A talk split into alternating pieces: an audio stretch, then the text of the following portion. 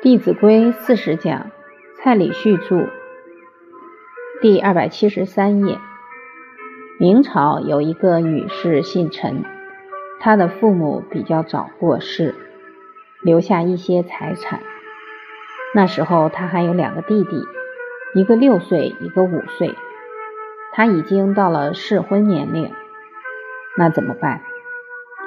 假如她嫁了，那谁来照顾两个弟弟？所以他就下定决心，先全心全意把他的两个弟弟照顾好。他也知道那些亲友都一直在打他家财产的主意。有一天，他就拿了很多蜡烛，把家里点得通亮，然后还煮了很多菜摆在桌上。他知道那些亲友常常在他们家走来走去，所以他摆好酒宴。就亲自走到外面，把那些亲人都叫进来。来来来，到我们家坐，到我们家来吃点东西。本来他的那些亲友是要来看看有没有下手之处，结果反被邀来吃饭。他们觉得很不好意思，就跟他说：“我们没有蜡烛了，所以来你们家借一下。”每一个人都不好意思，也不敢互相看来看去。结果从那天以后，那些亲戚就没有再到家里来。一来是他很有度量，没有直接跟亲属发生言语上的冲突；也由于这样的态度，唤醒了亲友的惭愧之心。再有就是亲友也深刻感觉到他已经下定决心。要好好把他的弟弟抚养成人。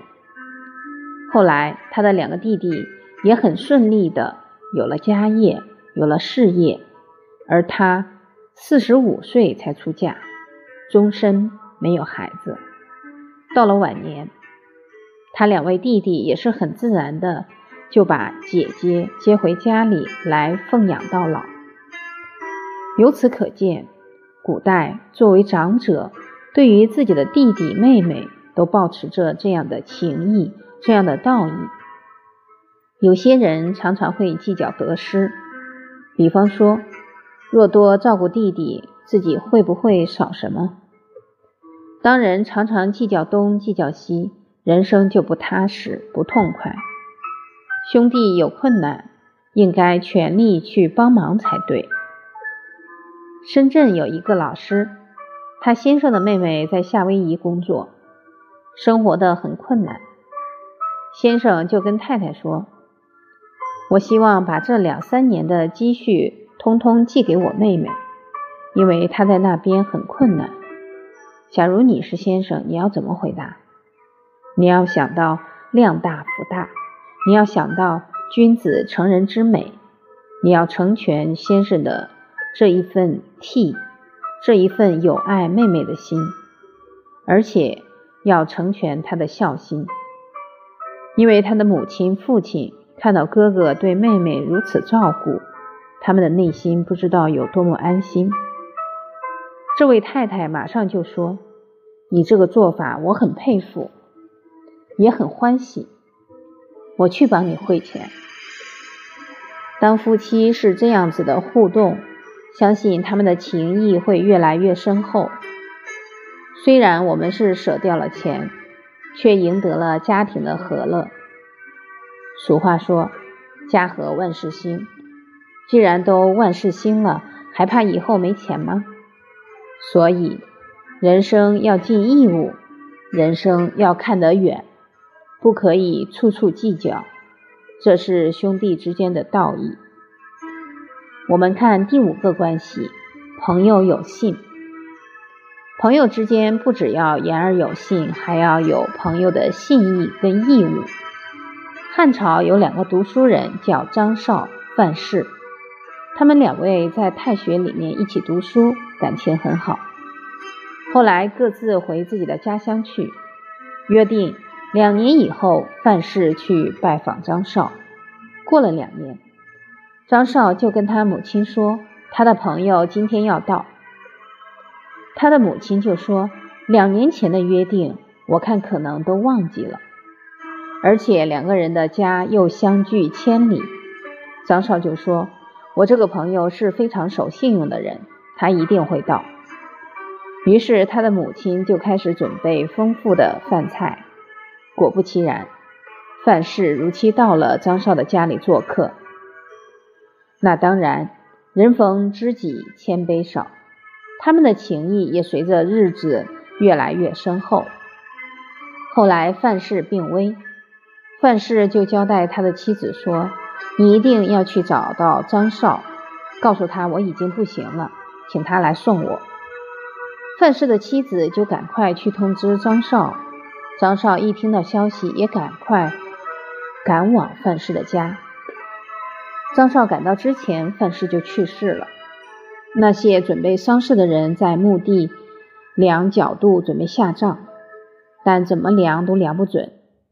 所以没有办法把棺木葬下去，于是就一拖再拖。等张少赶到了，马上就准了。张少亲自将他安葬。为什么范氏要去叫张少来帮他办后事？是因为对他有无比的信任，而且他很清楚，他不止会把他的后事办好，一定也会照顾他的妻儿。所以，古代那种朋友的情谊，我们听了以后也是非常的感动。古代还有一个读书人叫朱辉，也在太学读书。后来遇到一个朋友叫张堪，两个人一起学习，但是不常谈话。张堪就一直在观察朱辉这个人如何，后来被他的德行感动。觉得他是一个很值得信任的人。后来有一天，张堪就去跟朱辉说：“我想把我的妻儿托付给你照顾。”但是朱辉并没有吱声，因为平常也没有很深的交情。后来张堪没过多久就去世了。朱辉得到这个消息，就带着他的儿子到了张堪的家里。给他的家人送了很多吃的，很多穿的。他儿子很纳闷，就跟父亲说：“父亲，您又从来没有跟这个人交往过，怎么他死了以后，您对他家人这么大的帮助？”结果朱辉就说：“当初张堪说要把妻儿托付给我，他能这样恳求我，代表对我很信任。”他已经把我当知己看，所以我在心中也已经把他当朋友看待。所以古人不愿意背弃自己那一念心念，假如背弃了，他就会良心不安。所以纵使没有很深厚的交情，但毕竟已经把他当朋友，就应该尽朋友的义务。